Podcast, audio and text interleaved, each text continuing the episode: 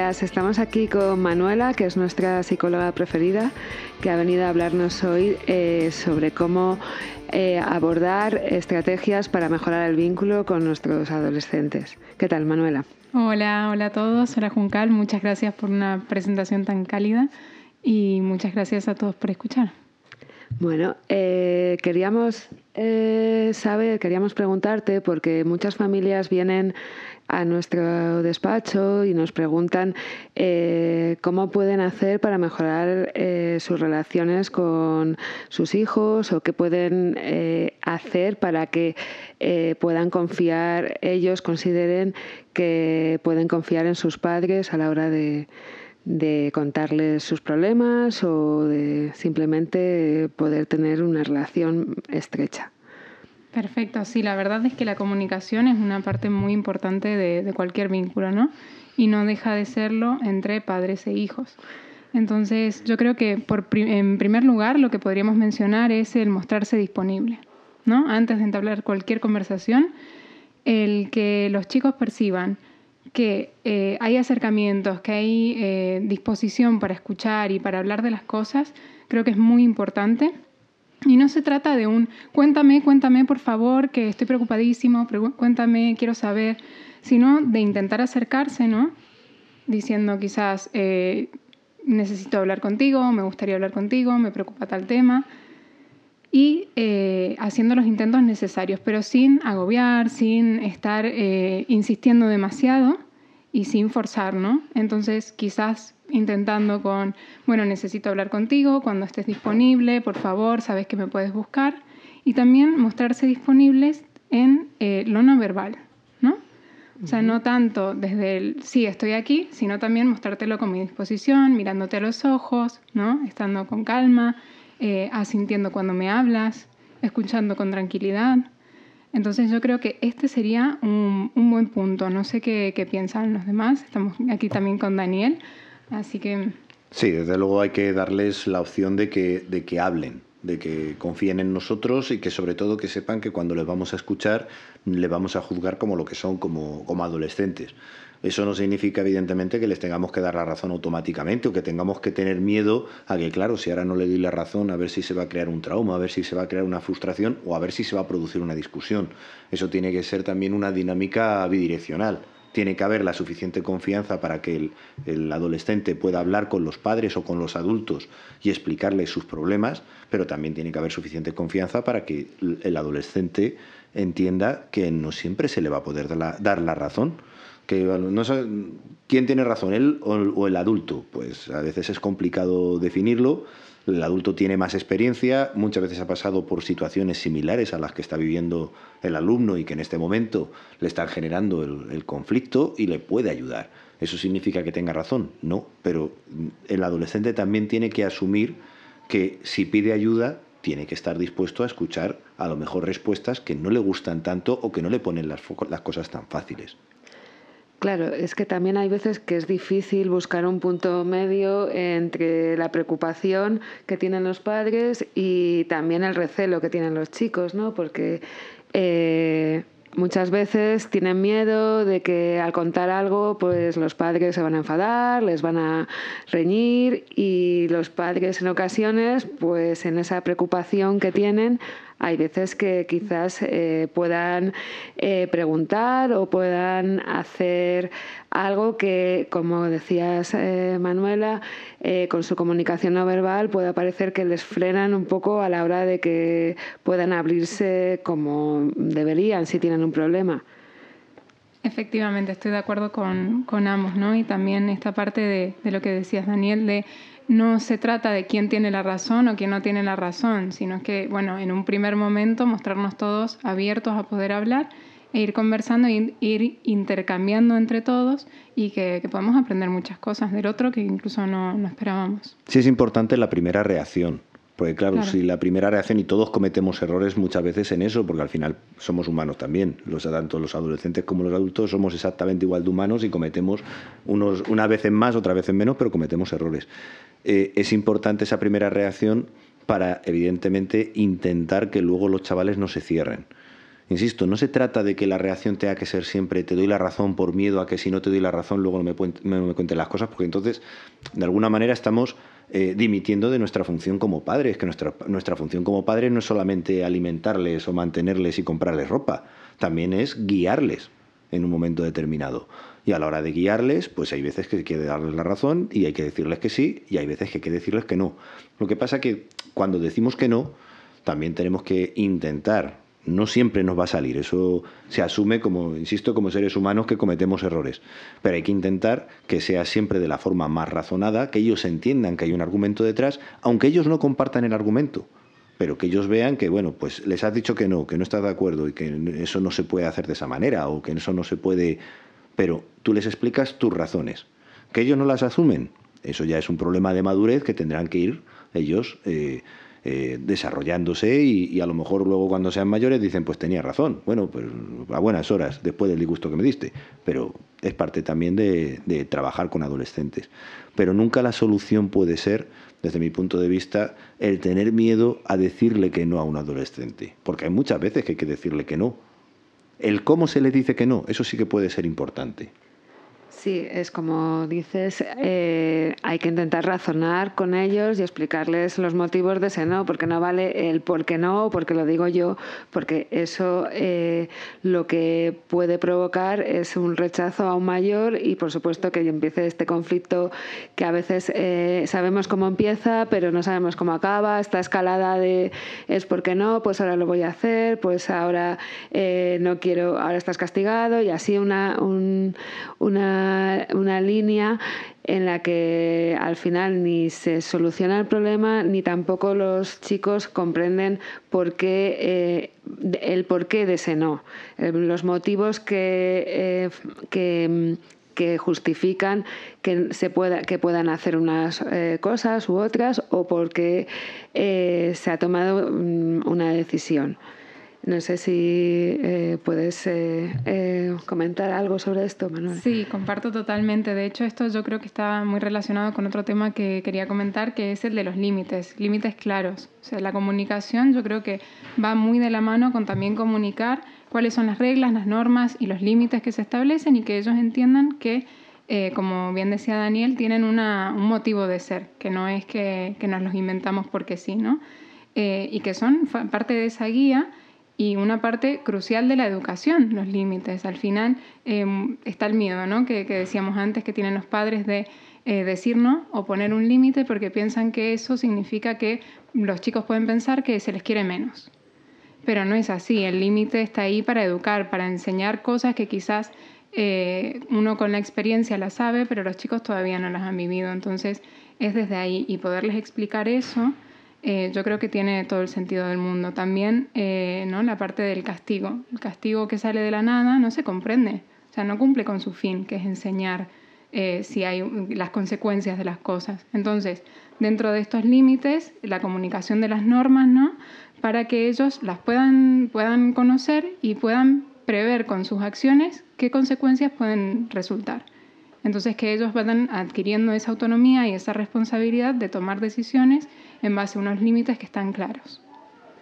Una de las principales dificultades ahora precisamente es eso, el, problema al establecer los límites es que eh, el adolescente lo que busca precisamente, por lo menos una parte importante de los adolescentes, es cuál, eh, intenta buscar el límite de los límites, ir siempre en ese filo, o por lo menos, insisto, no todos los adolescentes son iguales, como en todo, pero, pero muchos sí que están buscando ese, ese, ese límite del límite.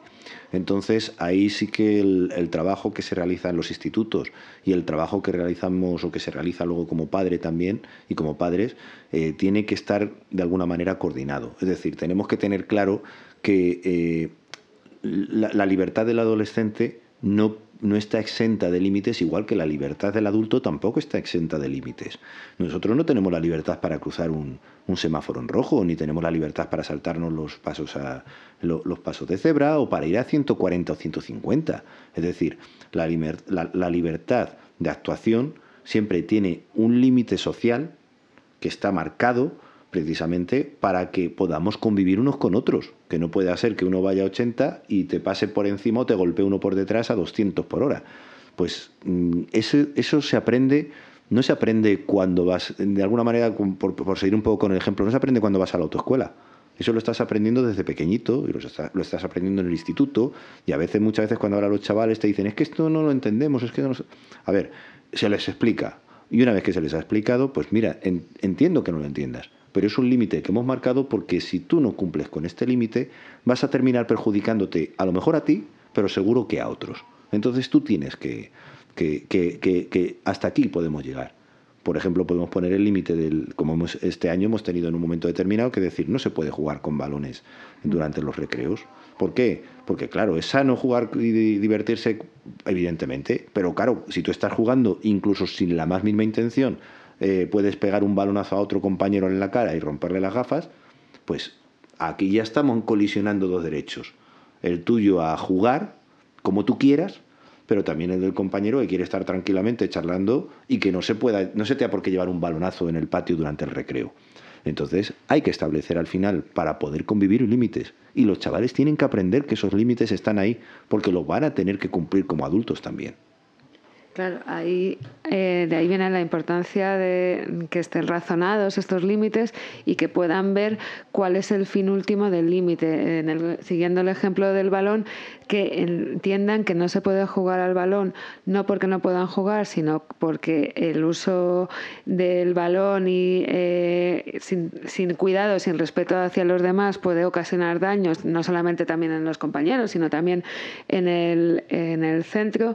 Eso les aporta un aprendizaje de cara a su futuro como, pues, como ciudadanos, ¿no? porque al final estamos en un sistema educativo en el que se nos prepara para ser ciudadanos y para asumir todos los roles que vamos a tener que, ir asumiendo a lo largo de nuestra vida. Entonces, ese sentido último de los límites, que a lo mejor lo más probable es que ellos ahora no lo vean, eh, poco a poco, como decía Daniel, lo tienen que ir asimilando, lo van asumiendo como parte de, de, una forma de entender sus relaciones con los demás que, que bueno, pues eh, es importante desde desde el aspecto de la educación, de nosotros como educadores y también de los padres y de las familias como eh, parte importante en la educación de sus hijos.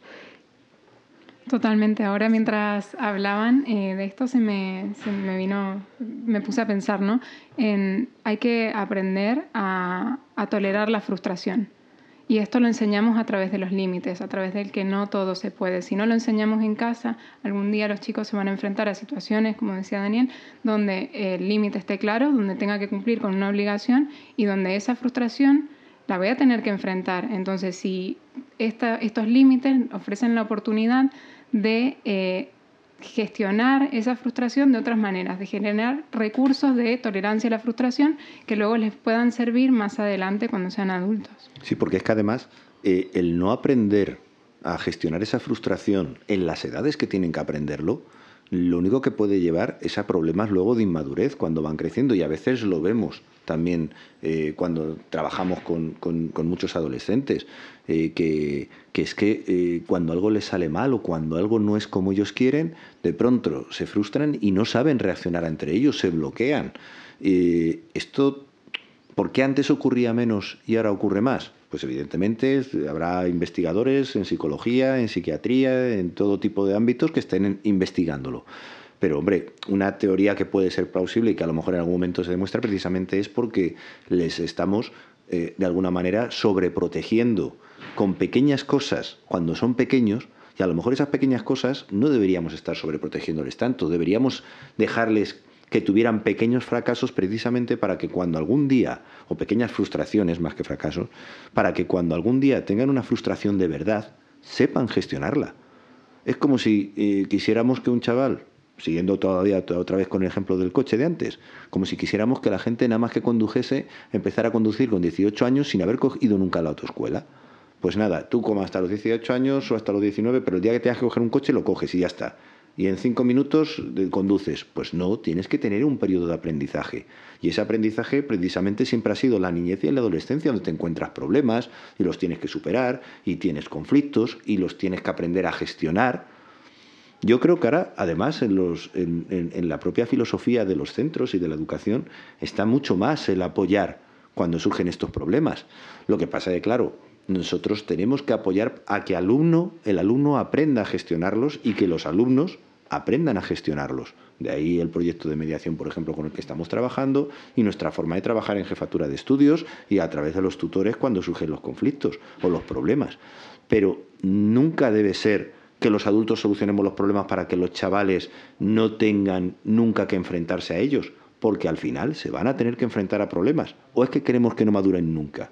¿Es que nunca van a ser adultos? Cuando sean adultos también los padres y los profesores vamos a estar allí para ayudarles a solucionar siempre los problemas.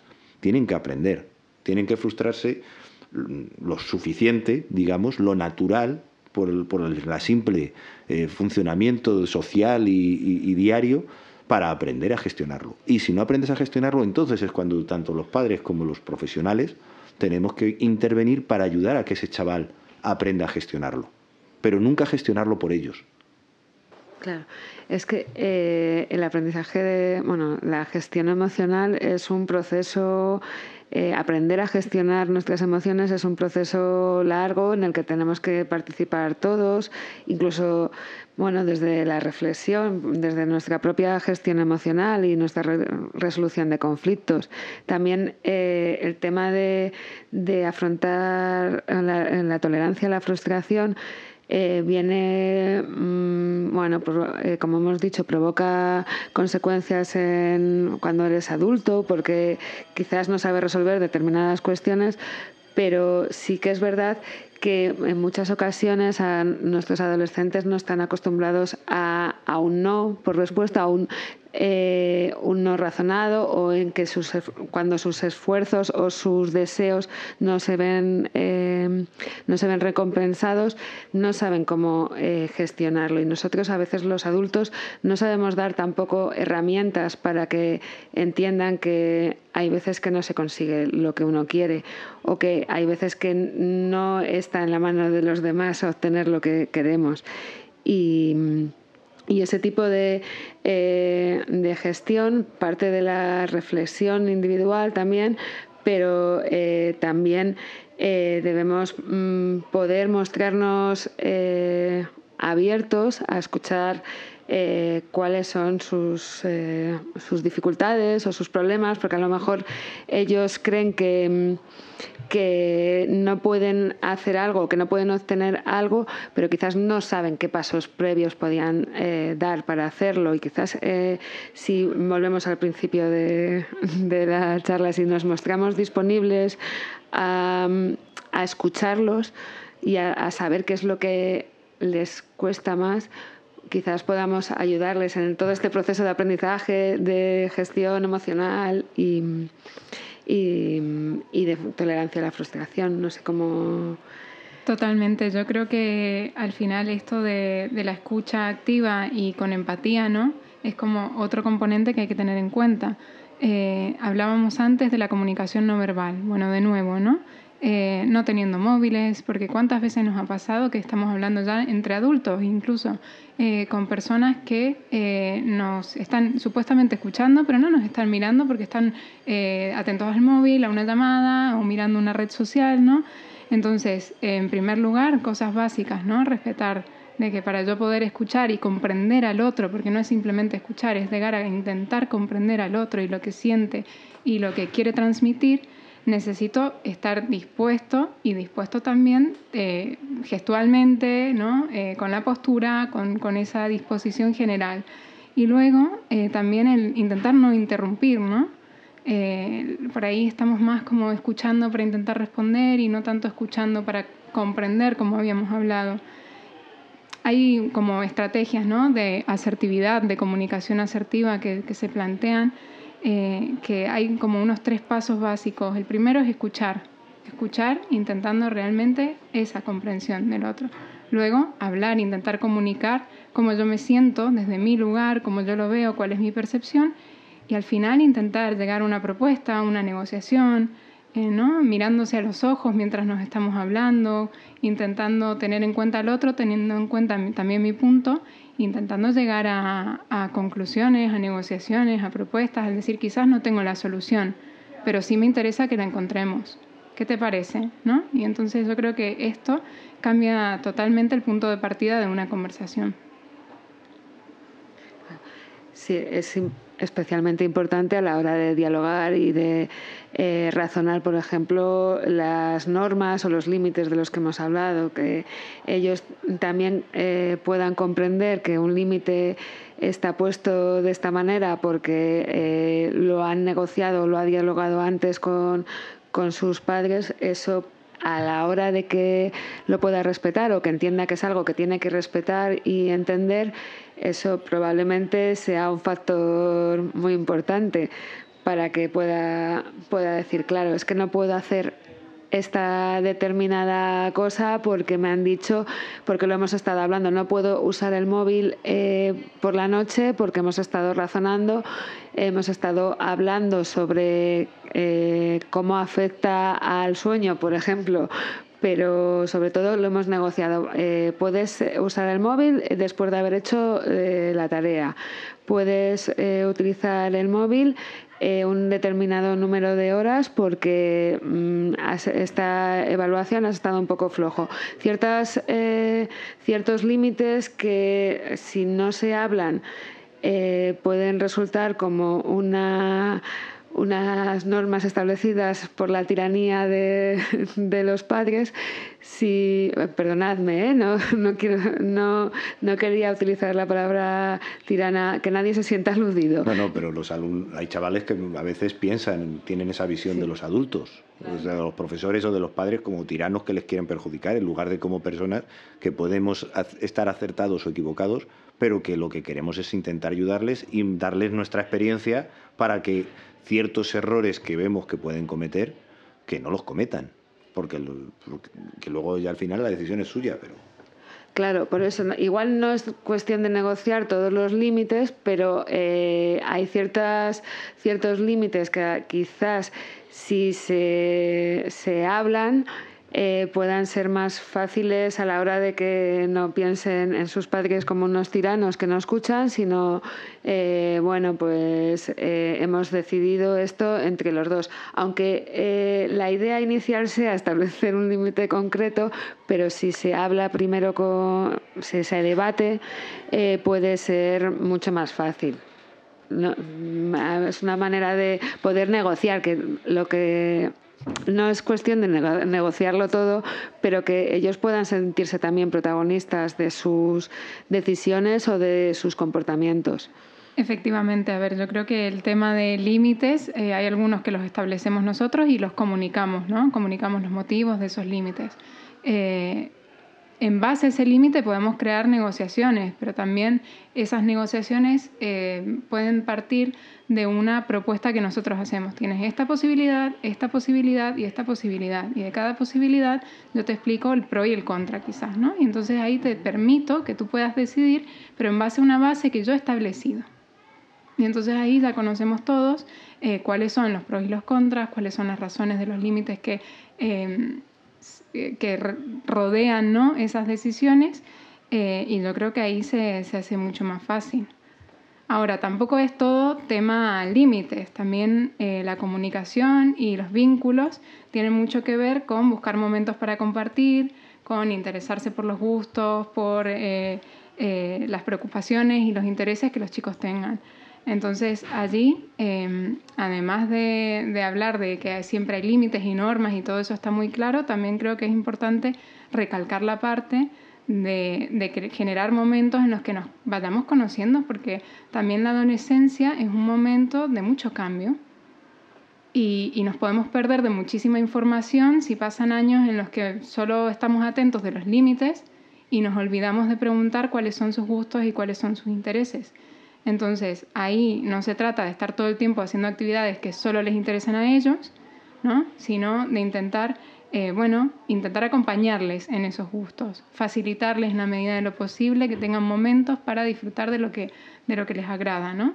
eh, y siempre, claro, supervisando que esos intereses, que esos gustos sean eh, acordes a lo que les hace bien para su momento vital, para su desarrollo. No sé qué piensan de, este tema de compartir tiempo. Eh, claro, cualquier momento en el que podáis disfrutar como familia y podáis compartir y y tener un momento de distensión, eso facilita eh, mucho el poder comunicaros y poder tener una,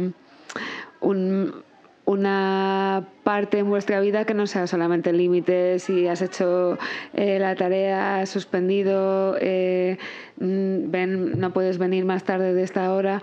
Cuando, cuando disfrutamos y, y somos felices, es mucho, eh, mucho más fácil establecer unos vínculos en los que podamos confiar en la otra persona. Nos, es algo bastante humano. Sí, es ese equilibrio que siempre se ha hablado de que tenemos que ser los padres eh, de nuestros hijos y no sus amigos. Sí. Evidentemente, tenemos que saber escucharles, como a lo mejor un amigo no le va a escuchar, porque un amigo a lo mejor le va a escuchar de una forma, primero porque si tiene la misma edad, puede tener la misma perspectiva y no le va a enriquecer en ese sentido con una perspectiva nueva. Y segundo, porque la tendencia de un amigo no siempre va a ser la de decirle lo mejor a largo plazo, sino aquello que, cree que puede ser mejor en el corto plazo. Mientras que muchas veces los adultos, los padres, estamos mirando más a largo plazo. En ese equilibrio entre la inmediatez que normalmente suelen demandar los, los chavales y el largo plazo que nosotros estamos reflexionando como padres siempre para ellos, mirando por su futuro en lugar de solo por su presente, eh, es donde podemos encontrar una cuestión de diálogo que además también a ellos les haga madurar, entendiendo que no solamente tienen que pensar en lo que van a hacer hoy en lo que van a hacer mañana, sino que es lo que van a hacer o cómo lo quieren hacer en un futuro mucho más alejado. Sí, sí, sí, es algo que no, no, hay que buscar ese equilibrio, no, no se trata de que los padres sean los amigos, los amigos ya tienen su lugar, pero eh, los padres tienen sus deberes y sus responsabilidades pero en ese, en ese intercambio que se da en las familias hay que mm, aprovecharse, no quería decir utilizar, pero aprovecharse de esos momentos en los que, en esos momentos buenos, en los que se comparte diversión, en los que se comparte mm, eh, esos ratos entre la familia, incluso en una comida familiar en la que se esté bromeando, se esté hablando sobre algo que no tenga importancia, aprovechar esos momentos para que ellos eh, puedan percibir a los padres como unas personas en las que se puede confiar o con las que se puede eh, eh, en las que, con las que, se puede hablar de ciertos temas, evidentemente no a nivel de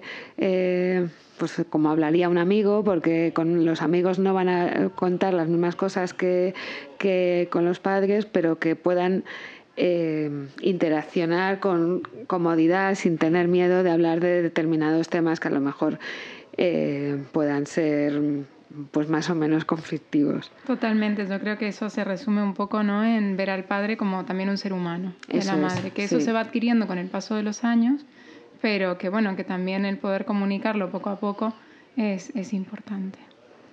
Y otra cosa, eh, ¿no? con el tema límites, con el tema buscar momentos para compartir, otra, otra herramienta que, que puede servir a la hora de mejorar la comunicación es intentar evitar las etiquetas y evitar juzgarles, ¿no? porque eh, muchas veces caemos como sociedad en esto, en, el ponerle nombre a todo, incluso ya demasiado. Hoy existe un nombre para absolutamente casi cualquier fenómeno que, queramos mencionar. Entonces, eh, yo creo que es muy importante quizás olvidarnos de estas etiquetas que pueden ser, mm, pueden marcar tanto a una persona, aunque no nos demos cuenta en el momento, aunque no reflexionemos de lo que estamos diciendo, aunque lo digamos impulsivamente, porque a todos nos puede pasar, pero intentar evitarlo. Y creo que eso va mucho de la mano con la aceptación incondicional del otro, que no quiere decir el darte permiso para hacer todo ni estar de acuerdo con todo lo que hagas siempre, sino reconocerte como eres en los diferentes momentos de tu vida, eh, estando abiertos a, percibir tus cambios, ¿no? Pero intentar eh, transmitir esa aceptación de que pase lo que pase, eh, suceda lo que suceda, te voy a reconocer como eh, mi hijo Martín, por ejemplo, eh, que es de determinada manera, que es de determinada otra, que, ¿no? y con esas características. Y eso ya nos quita un peso, porque no tenemos que demostrarle nada a nadie. Y creo que eso es un aprendizaje muy importante, porque incluso yo creo que muchos chicos a veces lo que pueden sentir es que eh, ¿no? ese miedo, incluso cualquier ser humano, ese miedo a, a que el otro no me acepte como soy. ¿no? Pero si en casa ya me mostraron que yo soy como soy y que, bueno, con sus matices, con lo bueno, con lo malo, eh, y que eso está bien, entonces yo luego voy a poder volver a hacerlo conmigo mismo. Y esto yo creo que entra mucho en, relación con el tema de la gestión emocional, ¿no? El cómo yo gestiono mi propia frustración, las cosas que siento, eh, y también creo que va de la mano con eh, la validación de las emociones. Así como el otro me reconoce y me acepta, si también valida lo que yo siento y no me juzga por eso, yo luego poco a poco lo voy a poder hacer conmigo mismo y con otros incluso. Sí, de alguna manera es como que, las emociones tenemos que respetarlas todas, porque al fin y al cabo nadie podemos controlar cómo se sienten los demás. Más difícil puede ser o más discutible puede ser un momento determinado tener que aceptar los actos, es decir, no tengo por qué aceptar cuando un adolescente hace las cosas mal como padre, es decir, bueno, pero claro, es que como es adolescente, pues lo hace mal y no pasa nada. Vale, lo hace mal o creemos que está haciendo, que está cometiendo un error, hay que decírselo. Luego ya cómo gestionemos eh, si hay una prohibición, no hay una prohibición, si se queda en un consejo, no se queda en un consejo. Pero dar por hecho que chavales de 12, 13, 15, 16 años eh, ya saben todo lo que tienen que saber y pueden tomar decisiones libremente sin siquiera tener por qué escuchar consejos o por qué como padres o como educadores no les tengamos que dar consejos. Luego tú, en tu libertad, haz lo que consideres, dentro de los márgenes que tu familia o tus circunstancias te permitan. Pero no podemos tampoco dimitir y renunciar a hacer nuestra función, que es darles esos consejos. Efectivamente. Yo creo que al final eh, no se trata de, las conductas, o sea, cuando queremos establecer que algo nos parece adecuado o no adecuado en función de esos límites de esa educación que, transmitimos, es en base a las conductas que ellos realizan. O sea, con lo que no estoy de acuerdo es con lo que has hecho en determinada situación. Ahora, como tú te sientas, eso no te puedo decir que está bien o que está mal. Eso sucede y no lo vas a poder controlar ni tú ni yo, pero te acompaño en este momento en el que te estás sintiendo así. Sí, al final es eh, que ellos eh, puedan ver a sus padres como, como esa persona en la que confiar, que les va a ir guiando, que va a ir eh, aconsejando cuando necesiten ayuda y que también va a ir dirigiendo las conductas y los comportamientos que no sean que no vayan a beneficiarles en su futuro o que no les vayan a aportar nada Mm, o que al contrario vayan a perjudicarles y que vayan a, hacer que, no puedan eh, seguir adelante. Totalmente, yo creo que es muy importante, ¿no? Eh, como resumen, quizás, hacer eh, un repaso de lo que hemos hablado hoy, em, de estas estrategias para mejorar los vínculos y la comunicación con los adolescentes y ya casi que los podemos usar con cualquier eh, ser humano porque a todos nos vienen muy bien. El mostrarnos disponibles, ¿no? el estar abiertos, el, el ofrecernos como, como, apoyo, el escuchar activamente, mirando a los ojos, una escucha empática, eh, también buscar momentos para compartir más allá de los conflictos que puedan llegar a surgir, interesarnos por los gustos de los chicos, eh, sus preocupaciones, mostrar esos límites claros también, que son muy importantes y que son la base eh, de la educación también, y eh, evitar las etiquetas, evitar eh, juzgarles, intentando validarlos emocionalmente en el transcurso en el, que estamos con ellos. Pues muchas gracias Juncal, muchas gracias Manuela. Creo que ha quedado un programa que puede ser bastante interesante para la reflexión tanto de los chicos como y las chicas como de las familias. Hasta la próxima. Muchas gracias. Hasta la próxima. Muchas gracias. Gracias a todos.